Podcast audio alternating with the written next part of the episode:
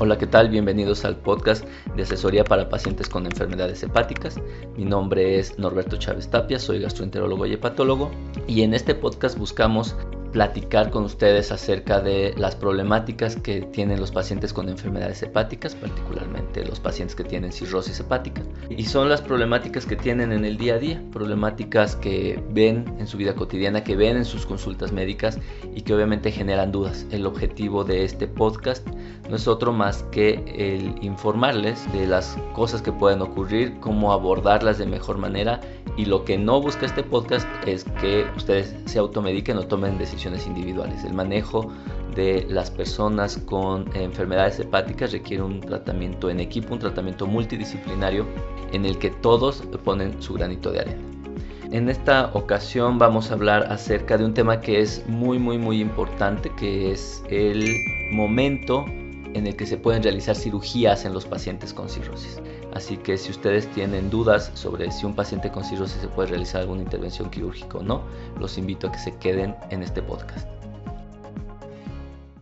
Y bueno, antes de comenzar, quisiera decirles que este podcast los pueden adquirir de distintas maneras, pueden acceder a él de distintas maneras. La forma más sencilla es entrar a nuestra página www.esmigastro.com. Ahí todas las semanas van a encontrar el podcast de manera automática. Existe una app en la tienda de Google Store en donde pueden descargarla, entonces ahí van a tener acceso a todos los contenidos. Otra manera es si ustedes tienen una tableta, un teléfono de la marca Apple, entran al icono que dice podcast, buscan asesoría para pacientes con enfermedades hepáticas o mi nombre, Norberto Chávez, y ahí van a encontrar el podcast, le ponen suscribirse y entonces sí, ya cada vez que nosotros subamos un audio, ustedes lo van a encontrar en su teléfono de manera automática.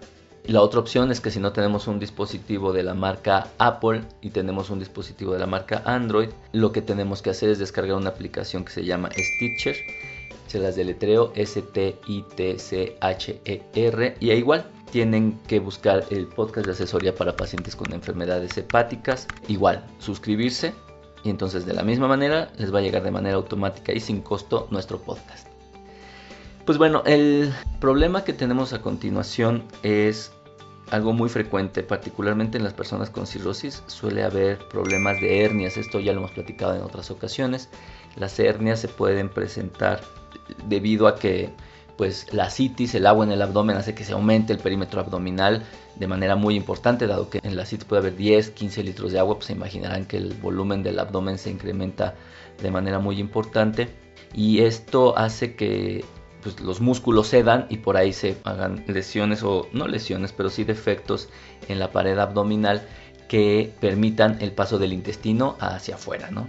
Pero también puede haber necesidad de cirugías por otros motivos, es decir, el paciente puede presentar diverticulitis, algo que frecuentemente he estado viendo es pacientes que requieren una cirugía de vesícula porque tenían litiasis, piedritas en la vesícula y el paciente tiene que ser operado. Ahora bien, la pregunta que todos los pacientes hacen es si es segura una cirugía en pacientes con cirrosis.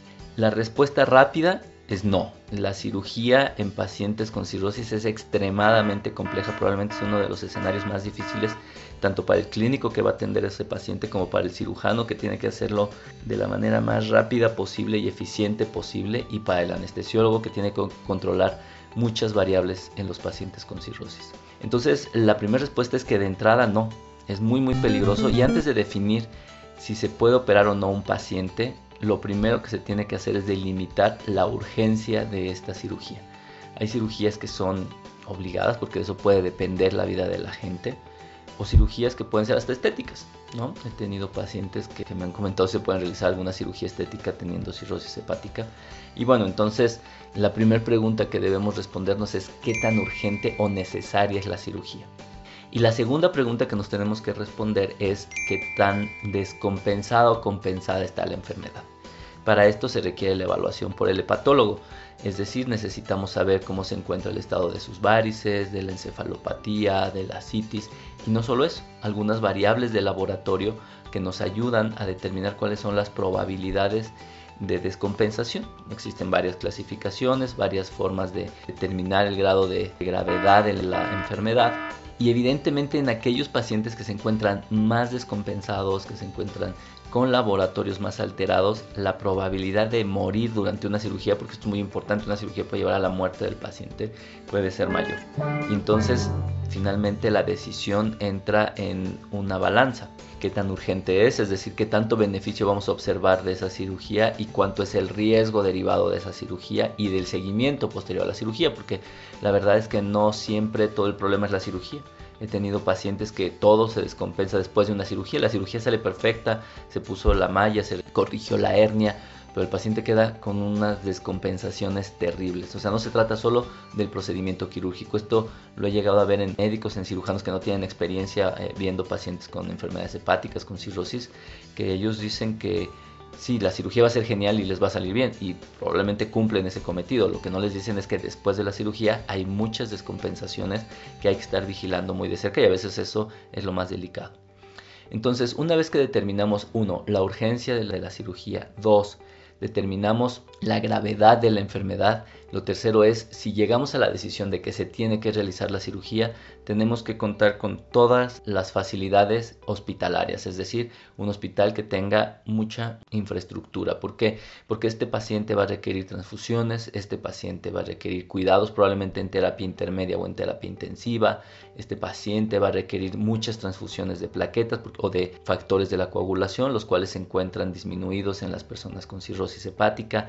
Entonces, finalmente, ya que tenemos todo esto, es decir, la parte hospitalaria, la evaluación médica y la urgencia o la determinación de la urgencia de la cirugía, entonces sí, ya en ese caso se puede proceder y siempre debemos de saber que va a ser una cirugía de muy alto riesgo. No quiere decir con esto que no se tenga que realizar. Nosotros hemos tenido muchos pacientes a los que se les ha tenido que realizar un procedimiento quirúrgico, casi siempre de urgencia, casi siempre tratamos de, de diferir las cirugías en los pacientes con cirrosis o esperar a realizar una cirugía cuando el paciente se encuentra mejor compensado. Sin embargo, hay veces que hay que tomar decisiones, particularmente en casos de urgencia, pero siempre es muy importante conocer o al menos si no conocemos, porque obviamente siendo pacientes no necesariamente tenemos que saber todo eso, pero sí estamos obligados a preguntar todos los riesgos que pueden ser derivados de la cirugía, los beneficios que se esperan de la misma, para obviamente tomar la decisión más adecuada posible. Así que bueno, espero que esto les sea de utilidad, ya que es un escenario súper complejo, siempre es bueno asesorarse de la mejor manera antes de tomar esta decisión, si la condición lo permite. Y bueno, espero que esta información les sea útil y espero que nunca tengan que enfrentarse a este escenario. No me queda más que agradecerles por escuchar nuevamente este podcast. Los invito a que lo compartan. Recuerden que seguramente hay alguien que si ustedes lo comparten en sus distintas redes sociales le va a servir y que si tienen algún comentario o alguna sugerencia nos lo hagan llegar a través de nuestras redes sociales, a través de nuestra página que es www.esmigastro.com y nos escuchamos en las próximas semanas. Hasta luego.